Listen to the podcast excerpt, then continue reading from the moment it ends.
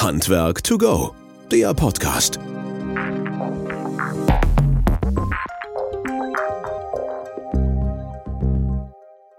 Ja, hallo und herzlich willkommen zu unserem Podcast Handwerk to go. Schön, dass ihr wieder eingeschaltet habt und dabei seid. Ein herzliches Willkommen euch da draußen. Immer wieder vielen lieben Dank für eure Rückmeldungen, für das Feedback, vor allen Dingen äh, zu den guten Folgen, aber natürlich könnt ihr auch gerne zu den vielleicht kritischen Kommentaren oder ähnliches Stellung beziehen. Wir freuen uns über jede Rückmeldung von euch. Ähm, auch wenn wir mal besondere Gäste, andere Gäste, andere Themen vor allen Dingen auch mit reinnehmen wollen und sollen in den Podcast. Da sind wir sehr gerne bereit zu, das auch zu recherchieren und auch aufzunehmen. Ich freue mich heute insbesondere über einen tollen Gast und über einen freundschaftlichen Gast, muss ich ganz klar sagen. Äh, Dr. Julian Schwag, mittlerweile beim Schornsteinfegerverband in St. Augustin und äh, Ressortleiter Energie. Aber alles das wird er gleich im Detail erzählen. Julian, erstmal herzlichen Dank und äh, vielen lieben Dank für deine Geduld und die Zeit, dass du heute mit dabei bist. Sehr gerne, Christian. Schön, dass ich da sein darf. Ja, wir hatten das öfter probiert und verschoben und so weiter. Terminlich ist das nicht ganz so einfach. Das letzte Mal haben wir uns, glaube ich, jetzt im Dezember gesehen und da haben wir gesagt, jetzt müssen wir das irgendwie doch mal hinkriegen. Und das Jahr ist noch recht frisch und von daher ähm, sind deine Termine in Anführungsstrichen auch noch ein bisschen eingeschränkt, sodass Zeit ist für so eine Aufnahme wie heute hier. Ja, das klappt jetzt ganz gut. Das war zum Jahresende bedeutend stässiger, als es jetzt gerade ist. Ja, das ist gut. So, nicht jeder weiß sofort, was mit dir anzufangen. Wir beide kennen uns, glaube ich, schon über äh, ein paar Jahre. Ich hätte beinahe Jahrzehnte gesagt, kann auch sein. Aber äh, vielleicht, ja, vielleicht erzählst du äh, unseren Zuhörern und Zuhörern mal so ein bisschen, nicht nur deinen Werdegang, sondern das, was du jetzt gerade machst, halt letztlich und was dich so ein bisschen in diese Richtung reingebracht hat. Und äh, was vor allen Dingen auch so deine, deine Fachkompetenz in dem Bereich natürlich ist. Ja, sehr gerne. Ja, also wie gesagt, mein Name ist Julian Schwag und ich darf beim Bundesverband des Schornsteinfegerhandwerks, Zentralinnungsverband, die Abteilung Energie verantworten. Ähm, in der Abteilung Energie steckt alles, was jetzt für Energieberater wichtig ist, aber auch für Schornsteinfeger, die wir ja äh, in erster Linie vertreten. Ähm, das ist das Gebäudeenergiegesetz oder die MSI-MIMA-V, also die Energieeinsparverordnung, die wir äh, zu, der, zur Erdgaskrise hatten ich beschäftige mich viel mit dem Thema Wärmepumpe und Schornsteinfegerhandwerk, aber auch jetzt ganz aktuell viel mit den Bundesförderungen effiziente Gebäude oder klimafreundlicher Neubau, also alles das, was in Richtung Fördergelder äh, für Energieberater und fürs Gesamthandwerk wichtig ist. Und das halt ganz klar für Schornsteinfeger, äh, die bei uns Mitglied im Verband sind. Genau, aber das Thema selber ist natürlich aktueller denn je. Ich glaube, ähm, du bist in den letzten Monaten wenn nicht sogar in den letzten zwölf Monaten darüber hinaus äh, unwahrscheinlich gefragt und natürlich auch vielfach in diesem Thema unterwegs. Und es zeigt ja auch, dass ihr von der Schornsteinfeger-Seite her das als absolutes wichtiges ähm, Ressort nehmt und das auch neu eingerichtet habt. Ne? Denn so lange bist du jetzt im Vorstand, Bundesvorstand noch nicht dabei. Nee, tatsächlich ist das etwas recht Neues. Also vor zwei Jahren auf dem Bundesverbandstag in Mainz gab es einen Beschluss, dass man so eine Abteilung gründen möchte. Die war dann ein Jahr lang unbesetzt und dann konnte man äh, oder habe ich die Chance gekriegt, diese Abteilung zu füllen, mit Leben zu, äh, auszugestalten. Äh, und seitdem sind wir da auch quasi Tag und Nacht, weil die aktuellen Themen natürlich jetzt äh, durch Zufall sozusagen alle in diesem Bereich gefallen sind. Ähm, also angefangen halt mit der Erdgaskrise, das war ja quasi der Beginn des Ganzen. Was wir jetzt gerade erleben, hat ja mit dem Angriffskrieg in Europa äh, quasi begonnen, ähm, dass wir unsere Erdgassicherheit sicherstellen mussten und alle anderen Themen sind jetzt ja darauf aufbauend und seitdem rotieren wir hier in diesem Segment. Mhm. Und äh, du hast auch ein recht starkes, großes Team und mittlerweile baut ihr das ja nicht nur auf der Bundesebene aus, sondern auch, wie ich dich verstanden habe, auch regional runtergebrochen auf die jeweiligen Innungen und äh, auch Landesverbände, ne? Genau, also Ziel ist es, dass es innerhalb unserer Verbandsstruktur äh, gab schon immer zwei Fachabteilungen. Eine, die sich mit Technik, also alles das, was äh, Arbeitsweisen und wie macht der Schornsteinfeger etwas äh, und Baugesetzgebung und ähnlichen sich beschäftigt. Und es gab eine zweite Abteilung, die Berufsbildung, die das quasi dann umsetzt von der Gesellenprüfung, Meisterprüfung, Weiterbildung und alles, was es da so benötigt. Die Abteilung gab es schon immer und jetzt gibt es daneben eine dritte Fachabteilung, meine, die sich ausschließlich mit dem Thema Energie beschäftigen soll. Und unser Verband ist so aufgebaut, also wir sind ja ein Bundesinnungsverband, das heißt, wir haben 16 Mitglieder, das sind die 16 Landesverbände. Äh, die haben jetzt jeweils auch, sollen ein Vorstandsmitglied haben, wenn sie es noch nicht haben, zum Thema Energie und darunter sind dann die Innungen angesiedelt und dann geht es runter bis auf Kreisebene. Und Ziel ist, dass es wirklich überall einen Ansprechpartner für dieses Thema Energie gibt, dass wenn der Schornsteinfeger Energieberater eine Frage hat, sich ganz normal an seine vor Ort zuständige Innung wenden kann und dort seine Frage los wird und im besten Fall auch beantwortet bekommt.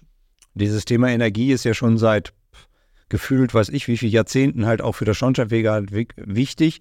Es sind viele, viele ausgebildet worden zum Energieberater und mittlerweile auch in der Meisterverordnung in der Ausbildung halt äh, verankert und integriert. Und das war quasi dann ein selbstverständlicher Schritt, in Anführungsstrichen, wenn ich dich so richtig verstanden habe, dass das auch in das Verbandsleben sozusagen und nach außen halt auch äh, Einklang gewinnt.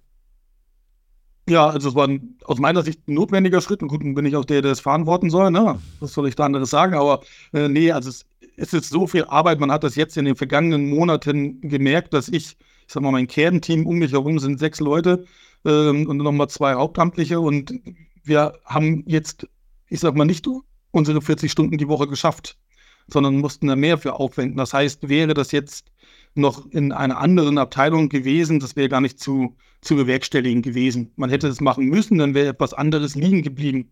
Und so waren wir jetzt zur rechten Zeit als Verband noch gut aufgestellt, dass wir dieses Thema in der Kürze der Zeit, die da auch immer nur zur Verfügung stehend, also typischerweise haben wir mittlerweile, wenn wir Stellungnahmen zu gesetzgeberischen Prozessen abgeben sollen, drei Tage Zeit und da liegt meist ein Wochenende dazwischen.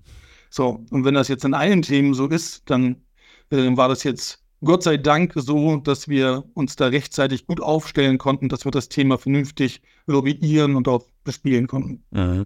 Und äh, ich meine, du gehst jetzt schon ein bisschen tiefer rein, was die Gesetzgebung betrifft. Halt, du bist ja genau zu diesem Zeitpunkt wahrscheinlich nicht zufällig halt in die äh, Zeit reingerutscht, wo es darum ging, halt, wie kann das Handwerk gewandelt werden, wie können wir draußen die Wärmewende und die Energiewende halt begleiten und das Schonterweger-Handwerk selber mit dir und mit euch nimmt da halt einen großen äh, Beitrag ein. Ne? Und ihr wollt das auch aktiv nach vorne bringen. Und dann kam halt jetzt auch die Diskussion um das Gebäudeenergiegesetz nach und nach immer stärker auf. Du hast gerade gesagt, durch die Energiekrise.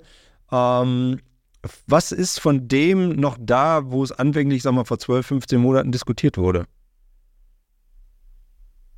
Also, das kann man beim Gebäudeenergiegesetz ganz klar sagen. Also, das, was ja schon im Eingangsparagraphen steht und was Grundlage des ganzen Gebäudeenergiegesetzes ist, dass jetzt erstmalig festgeschrieben wurde, 2045 heizt keiner mehr mit fossilen Brennstoffen.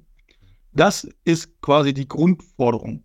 Alles das, worüber wir uns jetzt 14 Monate lang gestritten haben, sind die Wege dahin. Das Ziel, da hat keiner mehr drin gerüttelt. 2045 soll es einen klimaneutralen Gebäudebestand geben. Das ist jetzt das politische Ziel und das, was auch beschlossen ist oder auch schon länger beschlossen war äh, wo wir hinarbeiten wollen. Und wir haben uns jetzt viel und lange über den Weg dorthin und die Ausnahmetatbestände und wer darf denn noch auf dem Weg nach 2045 ein bisschen länger mit fossilen Energien heizen, wer muss das schneller umsetzen. Das ist das, über das man viel diskutiert hat. Aber das, was geblieben ist, ist das Ziel, was am Ende steht, klimaneutraler Gebäudebestand 2045. 2045, das ist jetzt nicht mehr so lange hin. Es klingt für den einen oder anderen natürlich ganz, ganz weit weg, aber auf der anderen Seite, wenn ich jetzt dabei bin, ein Haus zu sanieren oder auch ein Haus zu bauen, dann bin ich schnell in so einem Zyklus drin. Ne? Was, ist, äh, was ist für dich und für den Schornsteinfeger selber jetzt auch als in, in, in Richtung Energieberatung, dass diese wesentlichen Punkte, die sozusagen jetzt da beinhaltet sind und die natürlich ganz wichtig sind für jede Kollegin da draußen oder auch für jeden Kollegen? Ich glaube, das, was ganz klar geworden ist, auch in dem Prozess oder dem Prozess, den wir als Handwerk jetzt gerade durchleben, es ist ein unheimlich kompliziertes Gesetz geworden. Es gibt ganz viele Einzeltatbestände und unterschiedliche Regelungen. Und uns als Fachhandwerk, das trifft alle Handwerker, die sich damit intensiv beschäftigen, fällt es schon schwer, das in Gänze zu interpretieren und alles parat zu haben. Das heißt, wir haben einen sehr, sehr hohen Schulungsbedarf, ähm, dass wir das erstmal in Gänze verstehen müssen und das impliziert aber auch, wie hoch der Beratungsbedarf sein wird. Also wenn es ja. uns als Fachleute schon Stunden und Tage kostet, das jetzt zu lernen und zu verstehen und anwenden zu können, dann ist das natürlich für die Bürgerinnen und Bürger nahezu unmöglich, durch Selbststudium dieses Gesetzes herauszufinden, was bedeutet das jetzt für mein konkretes Gebäude. Ja. Und das ist das, wo eine fürs Handwerk eine große Chance drin liegt, also fürs Gesamthandwerk auch. Wir sind jetzt diejenigen, die die Wärmewende vor Ort den Bürgerinnen und Bürgern halt auch erklären müssen und in Scheibchen setzen. Für dein Gebäude bedeutet das in dem Jahrzehnt folgende Ansprüche im nächsten Jahrzehnt das. Und wie erreichen wir denn dieses Ziel 2045 mit diesem Gebäude und diesen Nutzern, die ja auch noch unterschiedlich sind?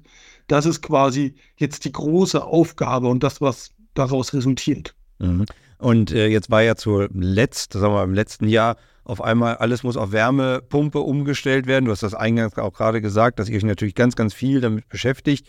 Ähm, jetzt Stichtag 24 Januar. Ist das noch so? Also ist da draußen vielleicht noch ein Kommunikationsbedarf, in welche Richtung es denn tatsächlich gehen kann?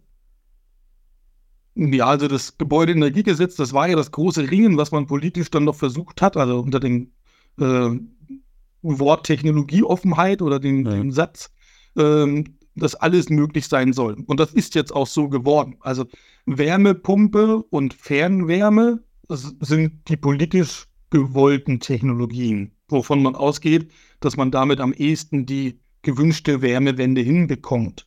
Aber auch alle anderen Technologien haben ihre Berechtigung und ihren Anwendungsfall und sind aufgrund des Gebäudeenergiegesetzes möglich.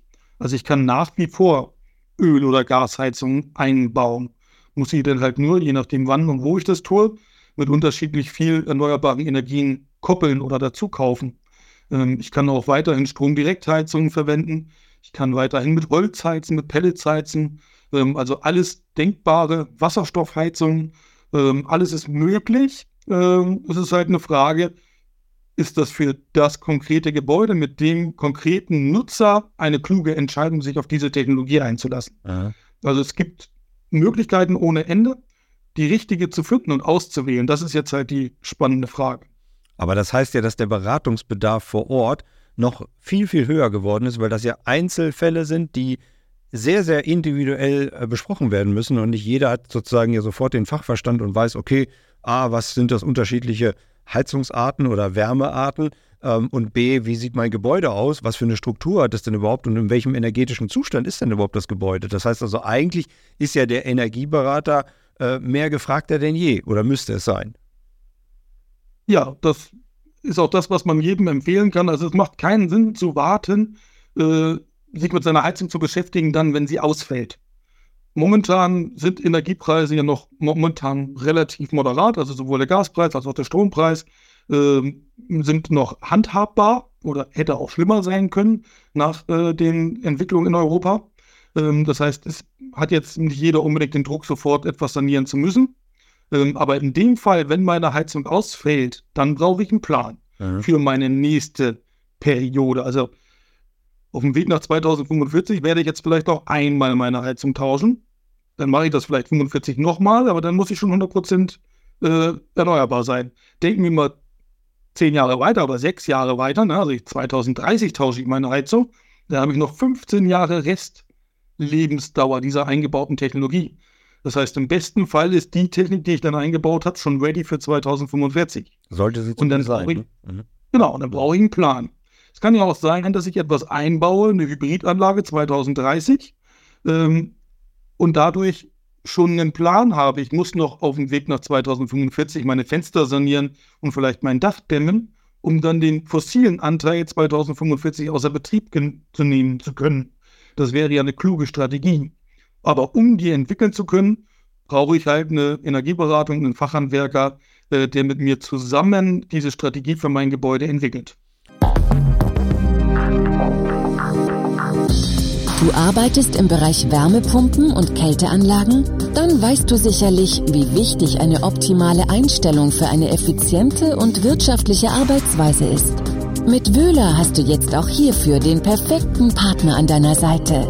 Unsere professionellen Messgeräte geben dir die Möglichkeit, Druck, Temperatur, Überhitzung und Unterkühlung im Blick zu behalten und so immer die perfekte Einstellung zu erzielen. Unsere robusten Geräte sind speziell für den Einsatz im Handwerk konzipiert und geben dir die Sicherheit, die du brauchst.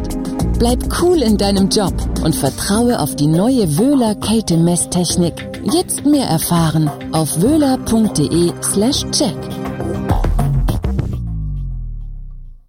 Du hattest ja eingangs schon gesagt es geht immer um die Wärme, beziehungsweise vielfach um die Wärme in dem Falle von dem Haus ausgehend. Und dieses Gebäudeenergiegesetz, auch äh, so genannt getitelt als Heizungsgesetz, ähm, ist ja vielleicht nicht nur wichtig als Heizung, als Wärmemenge, sondern eigentlich müsste man das gesamte Haus stärker in den Fokus nehmen und betrachten. Wenn ich an die Fenster denke, was du auch gerade gesagt hast, die Fassade, da sind ja unendlich viele Punkte auch und Parameter dabei zu berücksichtigen, die auf die gesamte Energiewende in Anführungsstrichen einzielen und einsparen, weil ja das gesamte Gebäude betrachtet werden müsste und nicht jetzt nicht nur die Heizung einfach auszutauschen.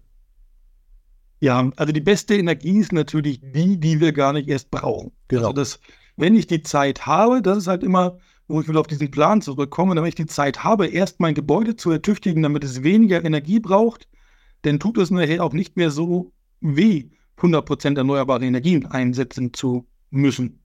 Ähm, es gibt aber auch Gebäude, also ich denke da zum Beispiel an Denkmalgebäude, ja. äh, die werden immer einen relativ hohen Energieverbrauch haben, weil ich die Höhle aufgrund ihrer Beschaffenheit des Denkmalschutzes gar nicht so weit ertüchtigen kann. Hier kann ich, muss ich ganz anders rangehen an so ein Gebäude und muss mir Gedanken machen, wie ich denn hier auch diesen hohen Energiebedarf irgendwann mit 100% erneuerbaren Energien decken könnte. Insofern ist da jedes Gebäude auch wieder ein bisschen unterschiedlich. Aber grundsätzlich, man hat jetzt in diesem Gesetz sich sehr, sehr, sehr auf die Heizenergien konzentriert. Ähm, das Gebäude zu ertüchtigen, damit es mit weniger Energie klarkommt, ist aus meiner Sicht natürlich immer der beste und klügste Weg. Ich brauche dafür nur Zeit. Ne? Also ja. saniere so ein Gebäude jetzt ja nicht von heute auf morgen umfassend. Ja, und gerade so die kleineren Gebäude ist, glaube ich, jetzt nicht so das Riesenproblem. Also ein, zwei Familienhäuser kann man auch ganz gut noch mit den Grundbesitzern, Hausbesitzern und auch vielleicht mit den Mietern klarkriegen und organisieren und denen auch verständlich rüberbringen, was es da geht. Und die haben das tagtäglich ja auch in der Nutzung. Nur wenn ich dann so an Großstädte denke, ob das jetzt nun ähm, weiß nicht, Köln oder Bonn oder ähnliches ist, Hamburg, München, Berlin, äh, da reden wir von ganz anderen Maßnahmen und von anderen, ganz anderen Sachen. Du hast vorhin ja schon dieses Stichwort Fernwärme gebracht. Das heißt also Wärmekapazität, Wärmemenge, Wärmeplanung. Ähm, das sind ja riesen Mammutaufgaben, die da auf euch, auf uns, auf alle zukommen. Ja, und auch die treffen dann ja wieder auf Investoren, Menschen mit ihren eigenen Zwängen. Also eine Wärmeplanung heißt ja noch nicht, dass alle Menschen in München sich jetzt auf einmal an dieses Wärmenetz anschließen, mhm. weil sie das für richtig und klug halten. Auch dahinter steht ja ein Mensch, dem das Gebäude gehört und der hat vielleicht eine ganz eigene Strategie. Der kann ja die Strategie halten, ich betreibe das Gebäude nur noch 20 Jahre und dann habe ich das sowieso vor abzustoßen. Äh, dann sieht seine Strategie und seine Sanierungsvarianten ganz anders aus, als wenn der sagt, ich möchte das gerne noch äh, in eine Stiftung überführen, meinen Nachkommen vermachen, die sollen auch noch 100 Jahre gut von meinem mhm. Gebäudeportfolio leben können, dann ist das eine ganz andere Strategie. Dann hängt es davon ab, welche Mieten habe ich. Habe ich Indexmieten, habe ich normale Mieten? Was macht die CO2-Preisumlage? Welche Modernisierungsumlagen habe ich schon gefahren? Welche will ich noch fahren? Und alles das gehört heute auch dazu, zu einer Energieberatung, sich damit zu beschäftigen, wie saniere ich das Gebäude. Also es nicht nur die reine Energieeinsparung Trigger für mhm. Wärmewende oder klimaneutralen Gebäudebestand, sondern da spielen auch ganz andere Faktoren rein. Mhm. Und jetzt ist natürlich klar, ich meine, du vertrittst das schornsteinfähige Handwerk in der Form, was sich schon seit, seit vielen Jahren, Jahrzehnten halt mit Energie und Energieverlusten beschäftigt. Ist das schon fit genug dafür, in Anführungsstrichen? Also wir kennen naturgegebenerweise unsere Kunden ja sehr gut. Also wir sind ja dezentral organisiert. Also 7800 Schornsteinfegerbetriebe betreuen halt Deutschland und jeder hat eine Summe X an Kunden und die kennen wir meistens ja über Jahrzehnte. Und es gibt, ich sag mal, regionale Unterschiede. Der, ich sag mal, bayerische Bürger heizt vielleicht lieber mit Holz als derjenige in Berlin Mitte. Ne? So, das heißt, der hat auch eine andere Affinität zu dem Thema Heizen mit Holz als das jetzt der Berliner Innenstadtbewohner äh, möglicherweise hat. Und das bilden unsere Kollegen dadurch, dass sie dezentral organisiert sind, natürlich hervorragend ab, dass sie auch solche Zwänge kennen oder nutzen können. Das heißt mhm. aber auch, dass der Berliner Kollege, der schon immer mit großen Wohnungsbaugesellschaften zu tun hatte, viel besser in dem Bereich die Wohnungsbaugenossenschaften beraten kann. Also ich glaube, aufgrund unserer Struktur sind wir da äh, schon immer sehr gut aufgestellt gewesen, die Sprache unserer Kundinnen und Kunden zu sprechen. Das heißt also mit der Ausbildung Schornsteinfeger Handwerk bzw. Meisterprüfung und zusätzlicher Qualifikation Energieberater im Handwerk ist das äh, vollkommen ausreichend und auch auf einem guten Weg.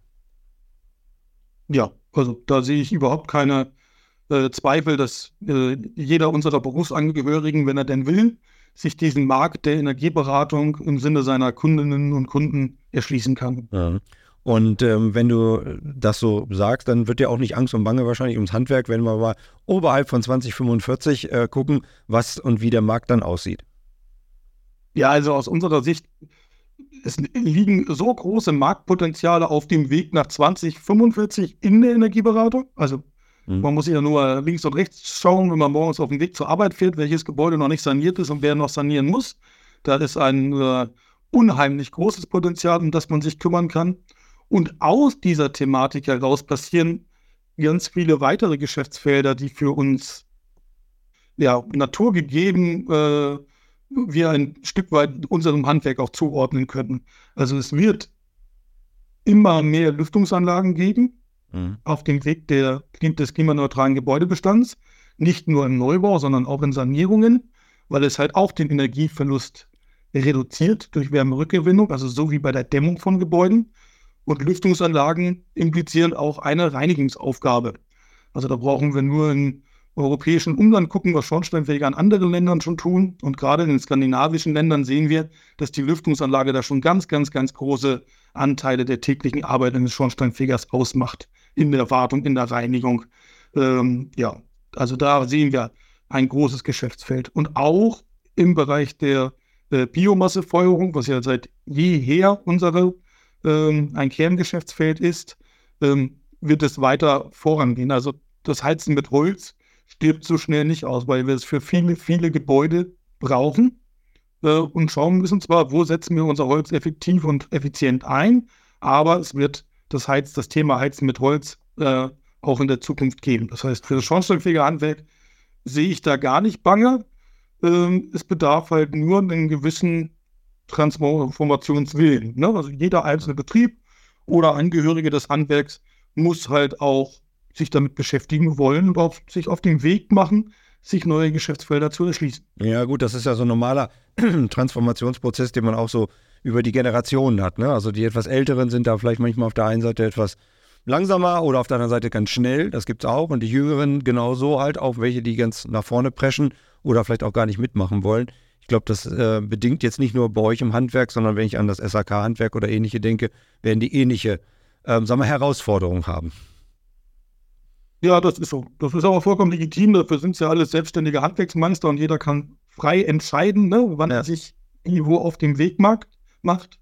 Äh, als Gesamthandwerk ist es äh, nur wünschenswert, dass man sich halt schnell Marktanteile in solchen neuen Geschäftsfeldern sichern kann, bevor das vielleicht andere tun. Ne? Besser wäre es halt und da äh, versucht ihr ja auf den richtigen Weg zu ebnen. Jetzt hast du ja angesprochen, dass natürlich auch irgendwo äh, neue Technologien in den Markt kommen müssen und auch kommen sollen. Ähm, Stichwort, es muss irgendwelche Anreizprogramme geben oder ähnliches, dass halt auch das Ganze vonstatten geht. Jetzt wissen wir ja natürlich durch die Haushaltssituation, glaube ich, hast du auch äh, ordentlich mitbekommen, dass das da an einer anderen Stelle eine Diskussion ist. Ähm, was sind so die nächsten Schritte oder die aktuellen Schritte vielleicht und auch so ein bisschen ausblickend ähm, über das, was über das Jahr hinausgeht, an Fördermaßnahmen denn möglich? Also Stichwort BEG wird es dann sein. Mhm. Also wir haben ja eine neue BEG-Förderrichtlinie für Einzelmaßnahmen jetzt just bekommen. Am 29.12. ist die im Bundesanzeiger veröffentlicht worden ja. und wird jetzt, nenne ich mal, sukzessiver eingeführt. Insbesondere ist hier das Thema auch wieder Heizungsförderung äh, neu verankert worden. Das war ein Beschluss aus dem Ringen um das neue Gebäudeenergiegesetz, dass man gesagt hat, wenn man dieses Gesetz einführt, muss es auch eine begleitende Förderung geben. So, das hat man jetzt noch geschafft. Ne? Also 29. Ja, ja, kam ja, neue BEG, mhm. erst ersten das neue Gebäudeenergiegesetz. Also dieser politische Wunsch ist erfüllt worden und wir haben jetzt eine neue Förderrichtlinie auch zur Heizungsförderung bekommen. Kannst du auch ein paar Details noch nennen oder so? Oder so?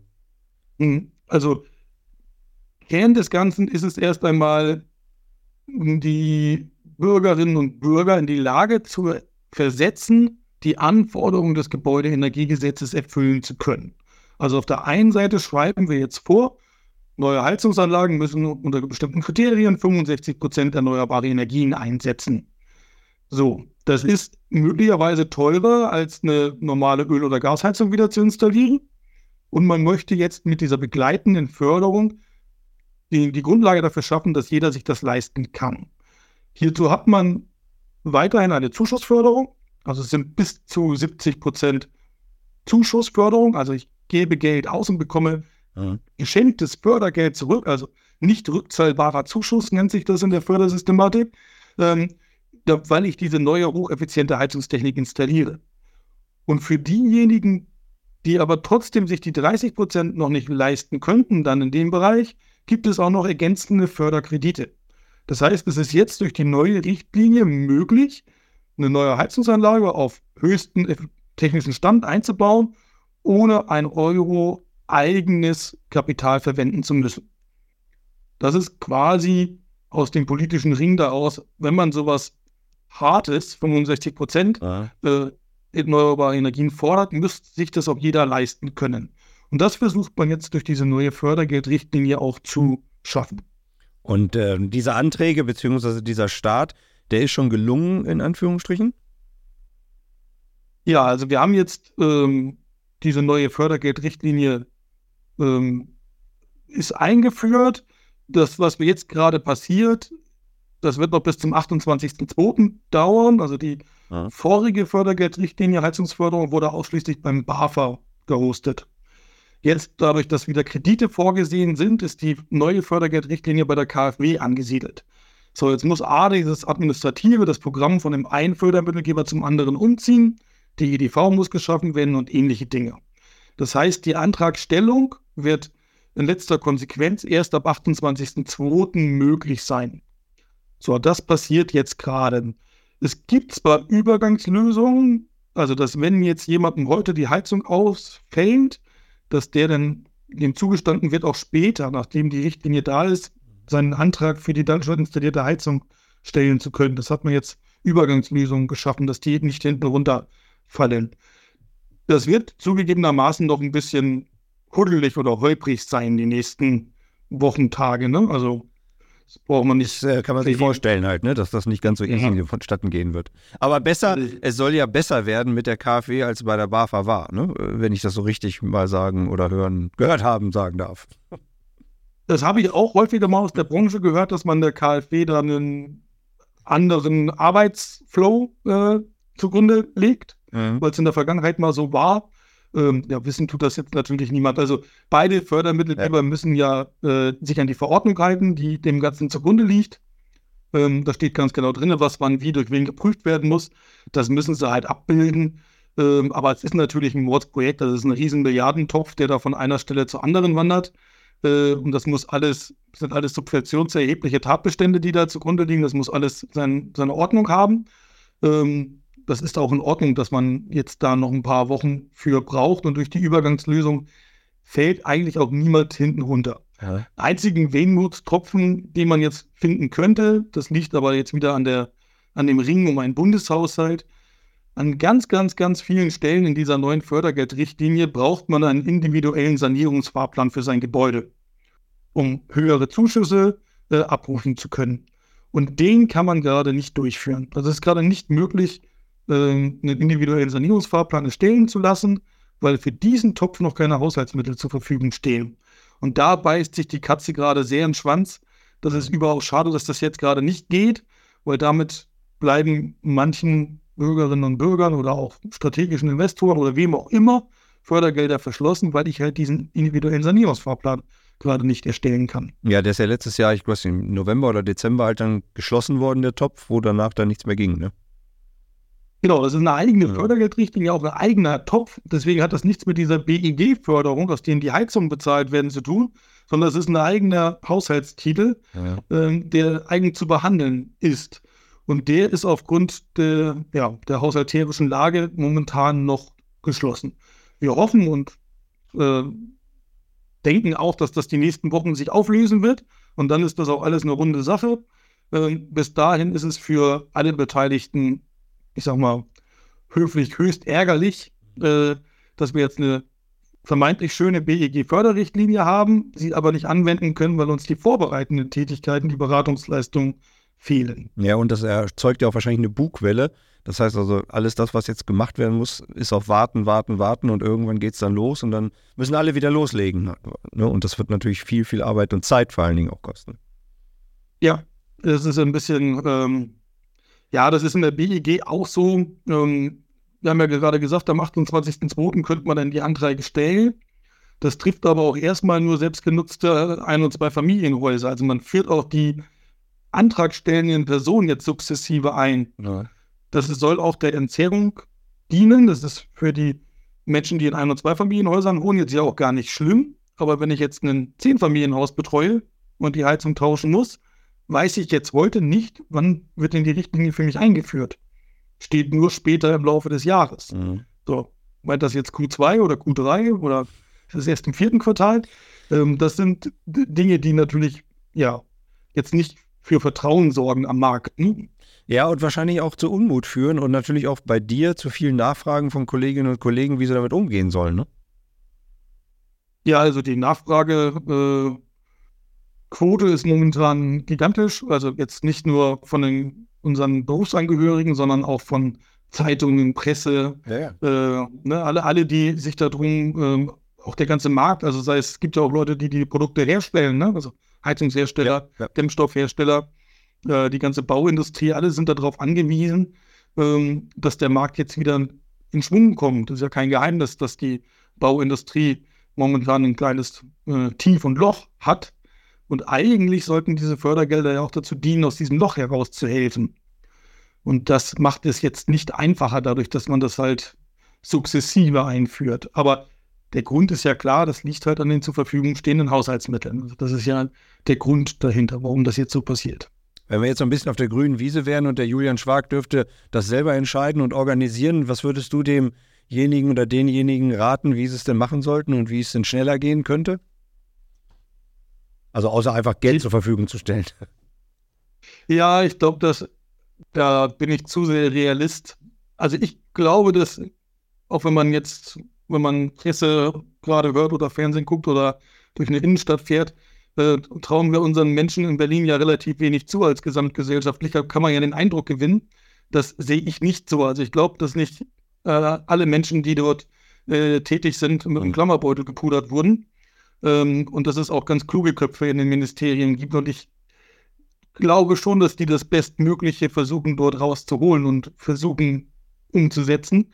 Es sind halt auch nur ganz schön schwierige Fragen, die da auf einen zukommen. Also die haben sich jetzt ja nicht nur mit Heizungsförderung zu beschäftigen, sondern auch mit äh, Krieg in Europa und äh, im Nahen Osten und also Wirtschaftskrise, dann hatten wir Corona und dann hatten wir mehrere Finanzmarktkrisen.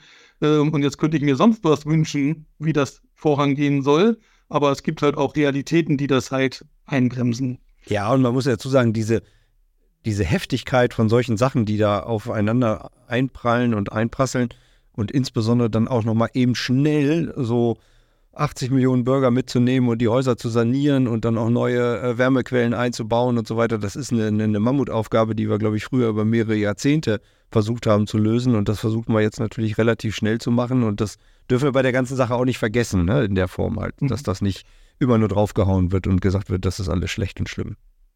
Ich glaube, das ist ein wesentlicher Punkt und das ist, das ist vielleicht auch das, was man hätte anders machen können. Ne? Also die Kommunikation rund um dieses Gebäudeenergiegesetz ist halt irgendwann an der Stelle mal falsch abgebogen und es war halt alles nur noch schlecht.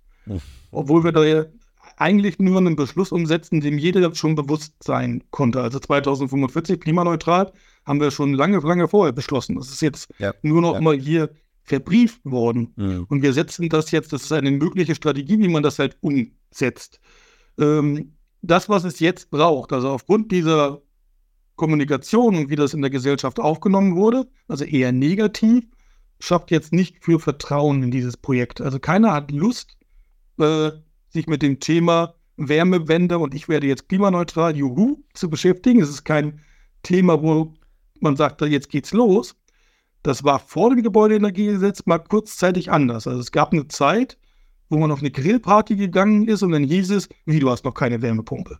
also das war vor dem Gebäudeenergiegesetz, war das schon ein, ein Projekt so, man wollte eine Wärmepumpe haben. Ich wollte was an meinem Gebäude machen. Mhm. Mensch, du hast keine PV-Anlage. Ich habe gerade hier eingekauft. Das war das Thema. Jeder hat sich damit beschäftigt, mit einem total positiven Spirit. Ich habe schon was gemacht und man hat sich so ein bisschen äh, am Biertisch gebettelt, wer ist jetzt der klimaneutralste und wer hat schon das meiste getan. Ähm, und den Spirit haben wir komplett verloren in diesem Ringen und, diesen, und dieses Gesetz. Mhm. Und den brauchen wir jetzt mal wieder zurück. Also Wärmewende muss wieder positiv gesehen werden. Und die Lösung dessen wäre eigentlich eine kompetente Beratung. Umso schade ist das, dass die Beratungsfördermittel jetzt gerade fehlen. Also eigentlich ist es nicht so schlimm, wenn jetzt jemand noch eine Gasheizung morgen einbaut. Es ist auch nicht schlimm, wenn noch ein paar Ölheizungen verkauft werden. Das, was wir jetzt wieder zurückgewinnen müssen, ist, dass die Leute Lust haben auf dieses Thema. Und dafür braucht es halt Berater und Beratungsgelder. Das darf möglichst wenig, muss möglichst wenig kosten damit die Berater bei den Leuten draußen zu Hause wieder den Wunsch hegen und äh, den richtigen Spirit für dieses Thema anbringen können. Und mit guten Beraterinnen und Beratern werdet ihr natürlich Gewehr bei Fuß und könnt das natürlich auch sehr, sehr gut umsetzen und natürlich auch dann individuell auf das Gebäude, auf die Heizungsanlage und auf den Nutzer vor allen Dingen auch eingehen. Genau, das ist unsere die Aufgabe, die wir das uns ist, Genau, das ist die Message halt dabei. Ne? Julia, jetzt könnten wir natürlich noch ewig lange darüber philosophieren, ähm, wie und was und wo wir da gerade stehen. Wir wissen beide, es muss und sollte was passieren. Und ich glaube, auch durch die äh, Naturkatastrophen, in Anführungsstrichen, wird das nicht, ähm, werden die Intervalle nicht länger, sondern eher kürzer. Und ich hoffe, dass da auch ähm, alle vernünftig werden und auch recht vernünftig und schnell und positiv vor allen Dingen daran gehen um auch solche Sachen zu diskutieren und auch umzusetzen. Mir ist wichtig dabei, nicht nur immer die Heizungsanlage zu sehen, sondern das gesamte Gebäude, weil wie du auch schon sagtest, es gibt die Lüftung, es gibt die Luftdichtheit, also es gibt da viele Parameter an dem Gebäude, wo man drehen kann, ähm, was da in der Gesamtheit berücksichtigt werden muss du hast vorhin schon einmal gesagt, okay, 2045, dir wird es überhaupt nicht bange. Wenn wir jetzt so zum Schluss kommen, wie ist denn so der Ausblick von deiner Seite her, wenn man mal so ein bisschen in diese Zukunft guckt? Was ist das für das Schornsteinfegerhandwerk? Wie sieht der Schornsteinfeger dann aus? Also ich hoffe, dass es uns gelungen ist, durch in den nächsten Jahrzehnten noch viel stärker in der Bevölkerung als derjenige angesehen zu werden, der berät und Fragen mit Blick auf die Energieeffizienz und Heizung und äh, auch das Gebäude beantworten kann.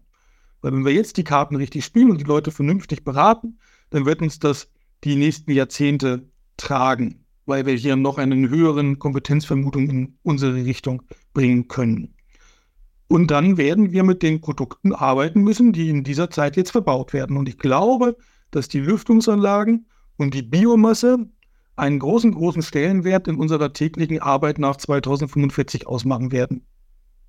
Das werden wir begleiten. Wir werden, ich weiß gar nicht, ob wir uns in Mühlbach sehen demnächst dann, aber auch da gibt es ein Lüftungssymposium, was genau in diese Richtung, glaube ich, zielt halt, wo es darum geht halt, wo stehen wir denn zumindest in dem Bereich Lüftung und was kann man da alles für tun. Genau, das hoffe ich, ja. genau. Julian, vielen, vielen lieben Dank für die Zeit, ähm, für den Input, vor allen Dingen zu dem sag mal, Gesamtüberblick auf der einen Seite, was macht das GEG und welche Fördermaßnahmen, welche Förderlandschaft gibt es jetzt gerade. Wenn Fragen sind oder ähnliches, geben wir das immer gerne weiter, nicht weil wir das selber nicht beantworten können und wollen, sondern weil wir natürlich euch auch diese Plattform geben wollen. Jetzt äh, wollen wir nicht deine persönliche E-Mail und Handynummer haben, aber zumindest vielleicht das Einfallstor, wenn man noch weitere Informationen haben möchte. Vielleicht auch mal so ein bisschen jetzt nicht nur an die Schornsteinfeger Kolleginnen, Kolleginnen und Kollegen denken, sondern auch vielleicht auf andere äh, Gewerke zugreifen wie kann Kontakt zu dir, zu euch aufgenommen werden? Wo gibt es weitere Informationen, ähm, wie eure Sichtweise ist und was es dazu an Ausarbeitungen gibt? Ja, also gerne immer bei uns auf der äh, Homepage, die ist relativ einfach, www.schornsteinfeger.de. Dort gibt es alle Informationen und auch alle Möglichkeiten der Kontaktaufnahme. Wir freuen uns aber auch über jeden, der unseren Instagram, Facebook-Account äh, abonniert äh, und sich anschaut, weil wir versuchen, möglichst viel kurzfristig auch immer über die neuen Medien zu verteilen, weil das einfach für uns auch mittlerweile der schnellste Weg ist, die Öffentlichkeit zu erreichen und auch unsere Milizbetriebe. Ne? Also gerne mal hier auch vorbeischauen auf Instagram. Und vor allen Dingen auch die jüngeren Personen mitzunehmen und zu erreichen, die dann auch in die Ausbildung wiederum gehen zum Schornsteinfeger oder zur Schornsteinfegerin. Ja, das ist natürlich wie in allen Gewerken auch bei uns ein drängendes Thema. Wir äh, suchen immer äh, die richtigen jungen Auszubildenden die wir in unser Handwerk integrieren können. Das glaube ich und weiß ich auch. Von daher euch viel Glück, viel Erfolg. Dir persönlich alles Gute, vor allen Dingen für 2024. Noch ist das Jahr recht jung. Ähm, stehen noch ein paar Monate vor uns und ich glaube, in den nächsten Wochen und Monaten wirst du weiterhin mit irgendwelchen Stellungnahmen zu kämpfen haben, mit irgendwelchen ja, Gesprächen vor Ort in Berlin und ähnliches, um das für euch am besten zu erreichen. Vielleicht kannst du noch zwei Worte sagen, wie so die nächsten Monate sozusagen bis zum Sommer für dich aussehen und dann. Wenn ich wüsste, was morgen passiert. Nein, okay. Der, der, der, politische Apparat ist mittlerweile so kurzweilig, dass ich das nicht sagen kann. Aber ähm, ich glaube, mir wird nicht langweilig werden. Äh, und ich freue mich, aber ich glaube, wir sind auf einem hervorragenden Weg. Also wir als Schornsteinfeger und auch mit zusammen mit unseren Marktpartnern wie euch als Firma Wöhler. Und äh, ich sage ganz vielen recht herzlichen Dank, Christian, und wünsche dir auch ein erfolgreiches Jahr 2024. Sehr schön, da haben wir den Werbeblock jetzt auch geschafft. Von daher alles Gute. Julian, vielen Dank für die Zeit und äh, wir geben gerne Fragen weiter und euch auch. Bitte hinterlasst uns gerne ein Like oder kommentiert es oder stellt Fragen oder Anregungen und ähnliches. Wir freuen uns auf alles und geben das auch Dr. Julian Schwag wieder, der hier zu dem Bereich Energie und natürlich auch zur Fördermaßnahme für das Schornsteinfegerhandwerk gesprochen hat. Vielen Dank, Julian, und eine gute Zeit. Handwerk to go, der Podcast.